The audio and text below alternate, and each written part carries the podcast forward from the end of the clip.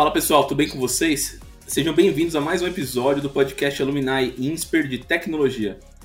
Eu sou Francisco Gonçalves, um dos líderes do comitê, e também está aqui comigo o Fabiano Ferreira, que também é líder do comitê. Tudo bem, Fabiano? Olá, Francisco. Olá, pessoal. Muito bom aqui estarmos juntos novamente. Mais uma discussão do, do nosso comitê. Boa. E hoje a gente vai bater um papo aqui com o Gabriel Monteiro. Ele é estudante ali da engenharia da computação do INSPER, uh, uma das primeiras turmas, né? Sei lá, primeira ou segunda turma. Uh, e vai contar um pouco do trabalho que ele fez na de iniciação tecnológica. Tudo bem, Gabriel? Tudo certo? Tudo certo, pessoal. É, primeiro agradecer aí a participação, Fabiano, Francisco. É a primeira ou segunda turma? Me tira uma dúvida. Terceira mais, turma, na verdade. Terceira, Terceira turma. turma. Isso. Bacana. E você vai, tá, tá para terminar, né? Exatamente. Estou atualmente no décimo semestre, então. O último aí. O último. Tem TCC ainda pela frente? Não, TCC já passou. Já foi? Ótimo. Lembrando que esse podcast está sendo gravado no segundo semestre de 2021, né? Então, Verdade. quem ouvir a partir de 2022, Gabriel já será formado, né, Gabriel? Perfeito. Boa.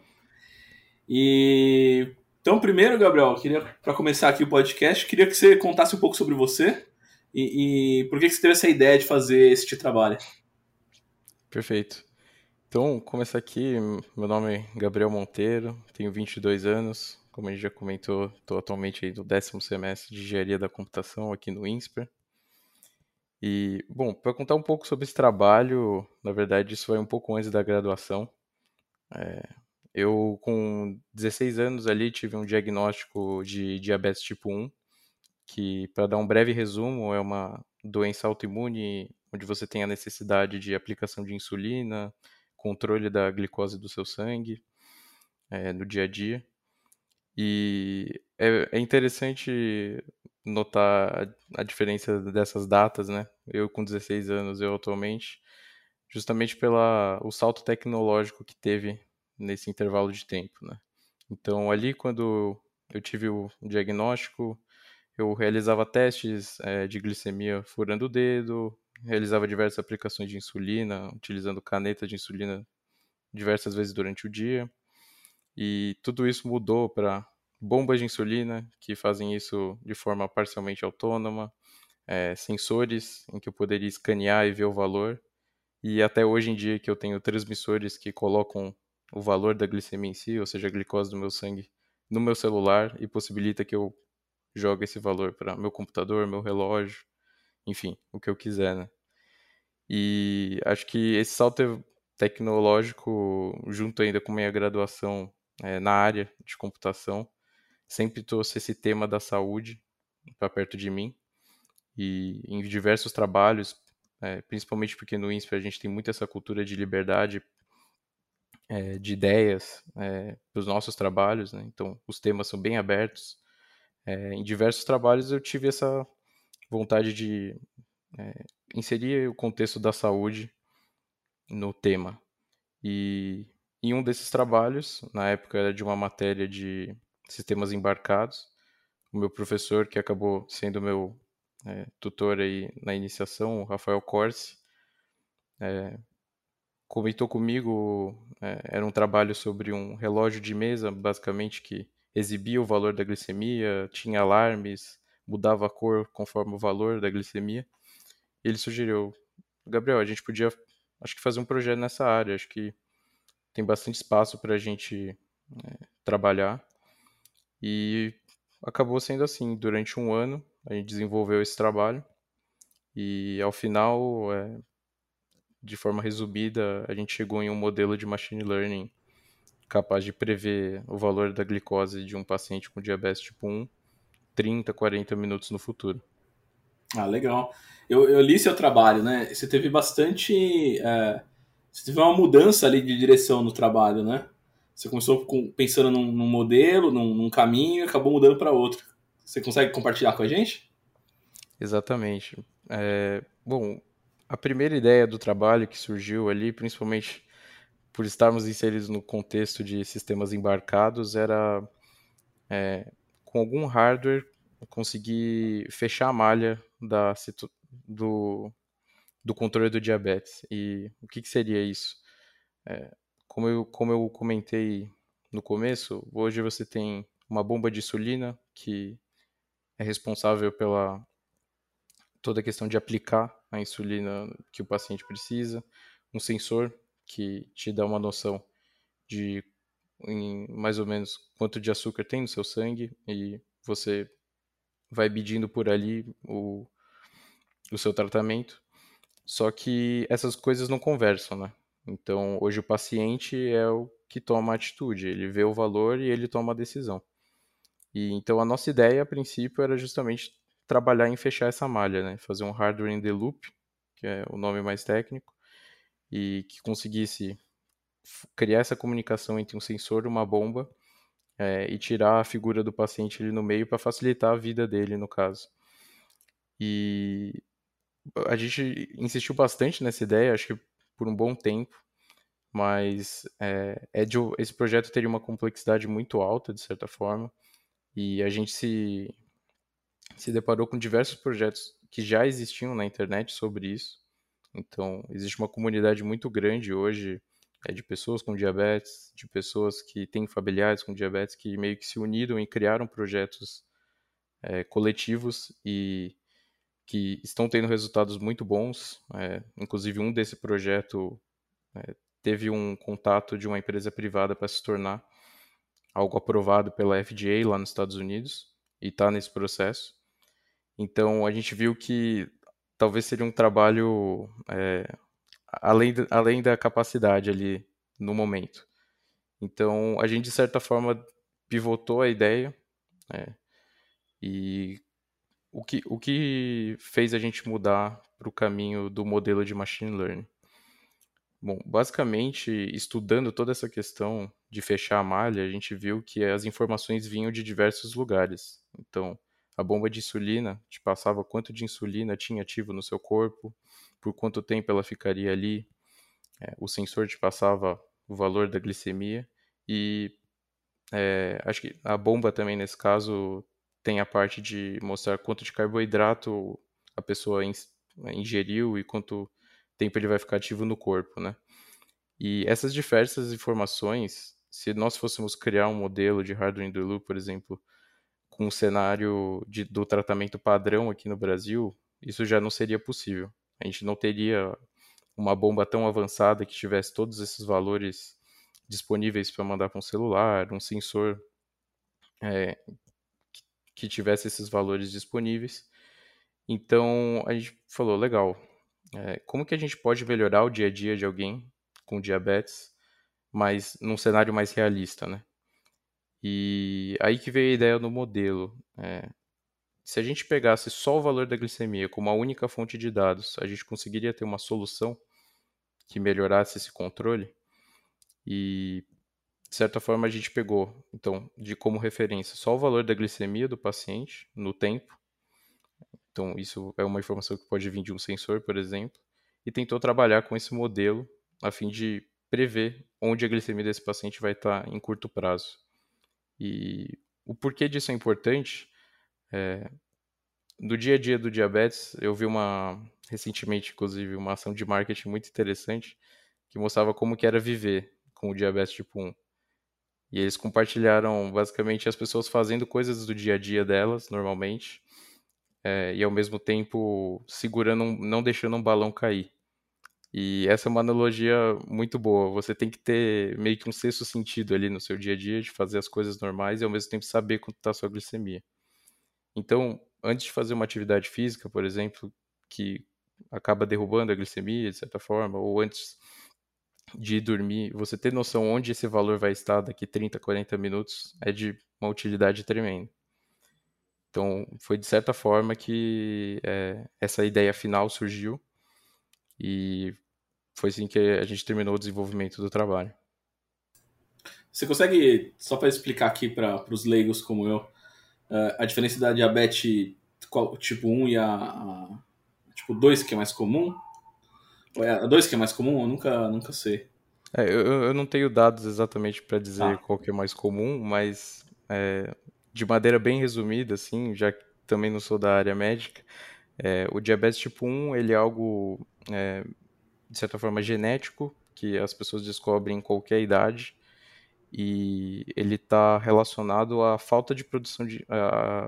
A não produção de insulina no corpo, né? Então, você tem lá células beta no pâncreas que produzem a insulina e, de certa forma, o seu corpo é, destrói elas de forma autoimune, por isso que é uma doença autoimune, e você não tem a produção dessa insulina. O diabetes tipo 2, que é o que a gente conhece mais de quando as pessoas estão mais velhas ou obesas, ele está mais relacionado à resistência à insulina. Então a pessoa ela produz insulina, ela não tem um problema de produção, mas pela situação de idade ou de obesidade, como eu falei, ela tem essa resistência e por isso muitas vezes ela controla ali com uma dieta ou algo do tipo. Então, acho que principalmente o dia a dia das duas doenças é algo bem, difer bem diferente. É, outra coisa que também não, não, não sabia, é, para mim a pessoa ficar preocupada só com a comida, né? E por que você está falando, não, exercício e é, dormir, né, também afeta isso. É, durante o trabalho, você é, você comentou, né, que tem já algumas empresas que fazem o hardware, né? Você chegou a o que, que você viu uh, uh, de outras empresas acontecendo? Você conversou com alguém de fora para entender mais sobre o assunto, para desenvolver o que estava desenvolvendo? Perfeito. No, no cenário mundial hoje, é, já existem alguns produtos regulamentados que fecham a malha, como a gente estava comentando. Né? É, no Brasil, se eu não me engano, hoje disponível não existe nenhum. Acho que eles tem um ou outro que está em processo de aprovação, passar pela Anvisa e tudo mais. Mas esses produtos, de certa forma, já existem. É, mas o que é mais interessante foi, é, de certa forma, um contato que a gente teve durante o projeto foram é, é essas colaborações de comunidades, né, de pessoas que têm diabetes, de familiares, etc. Então, esses projetos que foram criados é, por, por essas comunidades, é, eles, eles chegaram em alguns desenvolvimentos, assim, que foram muito além dos produtos que tinham no mercado naquela época. E, de certa forma, acho que eles empurraram a indústria para ser melhor nesse sentido. Né? Inclusive, um, do, um dos lemas de um deles é We are not waiting justamente para mostrar que as pessoas sabem que já existe uma tecnologia para aquilo e querem ir além, né? E como eu comentei, o Loop, que é um projeto que foi desenvolvido lá nos Estados Unidos entre as pessoas, ele fecha essa malha, ele é um algoritmo no celular é, que se comunica com uma bomba, se comunica com um sensor. É, ele está em processo de se tornar um produto real lá nos Estados Unidos, então já está passando pela FDA. É, e a gente até entrou em contato com a comunidade deles para tirar algumas dúvidas na época e eles responderam, fui, foram super solícitos. E em segundo caso também tem o projeto chamado Night Scout, que ele está mais relacionado a pegar o valor da glicemia no celular e colocar na nuvem. Então é um projeto que eu uso e que foi desenvolvido por um grupo de pessoas. É, só para ter a dimensão assim, da importância desse projeto, por exemplo, pais de crianças pequenas com diabetes, é, ter a noção de quanto seu filho está de glicemia na escolinha, por exemplo, fazendo uma atividade física, esse projeto realmente revolucionou a maneira das pessoas lidarem com a doença e trouxe uma tranquilidade muito grande para as famílias, né? E esse foi o projeto que a gente teve mais contato, porque eles têm muito conteúdo produzido, eles têm uma documentação muito extensa. É um projeto de software aberto, né? Então, ele foi desenvolvido por uma comunidade e, e ele é aberto a quem quiser contribuir, quem quiser saber mais de como ele funciona. Então, hoje nesse cenário, é, a gente tem esses produtos da, do setor privado que né, desenvolve já é aprovado pelas agências, mas esses projetos estão é, que foram desenvolvidos por pessoas comuns estão de certa forma puxando a revolução. Né? Então, a FDA mesmo já lançou é, algumas é, linhas de como os produtos para diabetes devem ser desenvolvidos nos próximos tempos. Então, por exemplo, uma bomba de insulina não necessariamente precisa só funcionar com sensores daquela marca. A ideia é que as empresas fabriquem uma bomba de insulina que possa funcionar com qualquer sensor, um sensor que possa funcionar com qualquer bomba. Então, é, esse é o cenário atual e é muito interessante ver como a força desses projetos foi capaz de trazer essa revolução. Né? Muito bom. E falando ainda sobre o desenvolvimento da sua pesquisa, é uma dúvida: você chegou a consultar ou conversar com pessoas de outras áreas para a elaboração do projeto? Como é que foi esse processo de, de elaboração do trabalho? Teve uma, um caráter multidisciplinar além da, do seu setor? Nos conte um pouco como é que foi isso. É, em relação à parte multidisciplinar, eu diria que não muito. É, acho que principalmente pelo es, o esforço inicial que foi do projeto em relação a encontrar hardwares que, hardwares que eram compatíveis com o que a gente estava tentando fazer, é, lidar com algoritmos que eram complexos. Acho que a gente ficou preso muito tempo ali na parte técnica. E, de certa forma, para o final do trabalho, também como foi focado no modelo, a gente também ficou nessa parte técnica de treinar o modelo, ver qual, se ele estava funcionando, melhorar a performance. E a gente acabou não tendo, por exemplo, contato com pessoas da área médica, não ser conhecidos, que a gente perguntava coisas é, ou mais só compartilhava notícias sobre o trabalho.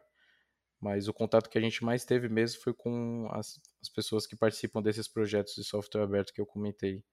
É, acho que foi é, o de em questão externa foi o contato que a gente mais teve. Uma, uma curiosidade. É, você usou o que lá de machine learning nesse projeto para fazer os modelos? Você usou qual, qual algoritmo? Que tecnologia que você usou? Então, nós utilizamos uma rede é, que se chama LSTM, né? Então, essa é uma rede que é muito usada, principalmente em projetos do mercado financeiro, assim, pela performance que ela tem é, em relação a séries temporais, né? Então, o nosso problema era um problema de série temporal. Então, a gente tinha o, o valor vindo de um sensor de 5 em 5 minutos ao longo do tempo, e a partir dali a gente poderia pegar isso como input para fazer uma previsão do que vai acontecer nos próximos 30 ou 40 minutos. Então a escolha foi por essa rede LSTM. A gente fez alguns testes com outros é, algoritmos de machine learning, então é, desde os mais básicos como regressão linear, até mais complexos como redes neurais profundas, mas o que realmente teve a melhor performance foram essas redes LSTM. Uma dúvida agora de caráter prático de implementação. Qual o maior desafio que você vê para a implementação efetiva né, do, do, seu projeto no dia a dia? Né? Qual a maior dificuldade que você enxerga? Perfeito. É, a, acho que a questão é, mais complicada que se tem hoje são os dados em si. Então, só para também explicar um, um, pouco mais como eh, a gente treinou esse modelo. É, nós utilizamos um software que foi aprovado faz alguns anos na FDA, que simulava alguns valores de glicose de pacientes. Então a gente não, a gente não teve acesso a alguns datasets é, de algumas universidades que até tinham dados reais de glicemia de pacientes com diabetes. Então a gente teve que usar esse software que simulava isso. E porque claro, é um projeto relacionado à saúde e tem um caráter experimental. Então, não tinha como entrar na questão de utilizar uma pessoa de fato para desenvolver. Então, é, eu acho que a, a, grande dificuldade mesmo é conseguir esses dados e conseguir de uma maneira correta, porque se a gente for tirar esse projeto do caráter experimental para o caráter é, mais aplicado mesmo, é, você precisa ter um sensor que tenha uma comunicação estável, que mande valores confiáveis. É, então, eu diria que o maior desafio ali, com certeza, é a questão da, da fonte dos nossos dados. Perfeito. Ou seja, desafio para muitos empreendedores interessados em implementar esse projeto, porque é um projeto inovador, é, bacana, assim, que tem um efeito prático, social, uma utilidade muito grande. E, mas tem desafios, como todo projeto inovador tem, que quem tiver disposto a colaborar, certamente o Gabriel vai estar interessado em, em ajudar, né, Gabriel? Com certeza. Eu acho que é, o Brasil anda evoluindo muito no cenário das, é, das, das, startups de saúde. Eu acho que é um, é um cenário que está crescendo bastante. É, a, questão específica da área em que o meu projeto foi desenvolvido, acho que ainda precisa de algumas evoluções que estão por vir. Então, alguns países como Inglaterra ou propriamente Estados Unidos, é, aplicativos que te ajudam a controlar a glicemia já estão em um processo mais avançado, utilizando machine learning. É, e eu acho que isso tem tudo para chegar no Brasil a partir do momento que também tem o hardware disponível para isso. Né? Então, sensores mais avançados, sensores que permitam essa comunicação é, e que forneçam esses dados de maneira segura e confiável. É. Cara, bacana o seu, seu projeto. É... Eu acho que assim, deu para você explicar muito bem ele pra gente. Eu acho que é um... tem tudo para caminhar mais esse projeto, né? Não só ficar aí na, uh, na parte da, da, da, pesquisa, né? da iniciação, mas ele caminhar depois da faculdade para, igual o Fabiano falou, quem sabe umas empresas aí ajudam a evoluir esse negócio, porque tem, tem demanda para isso, né? Mercado existe. É, tem, existe essa necessidade. É, eu acho que com isso, você explicando tudo e a gente achei bacana pra caramba o que você fez, é, acho que a gente pode finalizar aqui o podcast. Agradeço a sua participação. Se você quiser falar mais alguma coisa, pode falar. É, agradeço também, Fabiano, que você está aqui. Obrigado aí pela participação de todos. E, Gabriel, quiser falar alguma coisa aí, sinta-se à vontade. Não, só, só agradecer mesmo pela oportunidade do papo.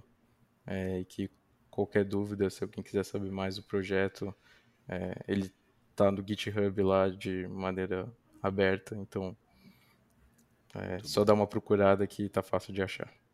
Muito bom. Boa. E com, esse, com essa conversa, nós é, iniciamos um trabalho que pretendemos fazer com diversos outros alunos. Gabriel foi aqui o grande fundador dessa, dessa proposta de apresentar é, os trabalhos, as pesquisas feitas pelos alunos do INSPER, né, porque tem muita coisa interessante, muito trabalho interessante sendo feito no, pelos alunos do INSPER né, em todas as áreas. Do Gabriel é um grande exemplo disso.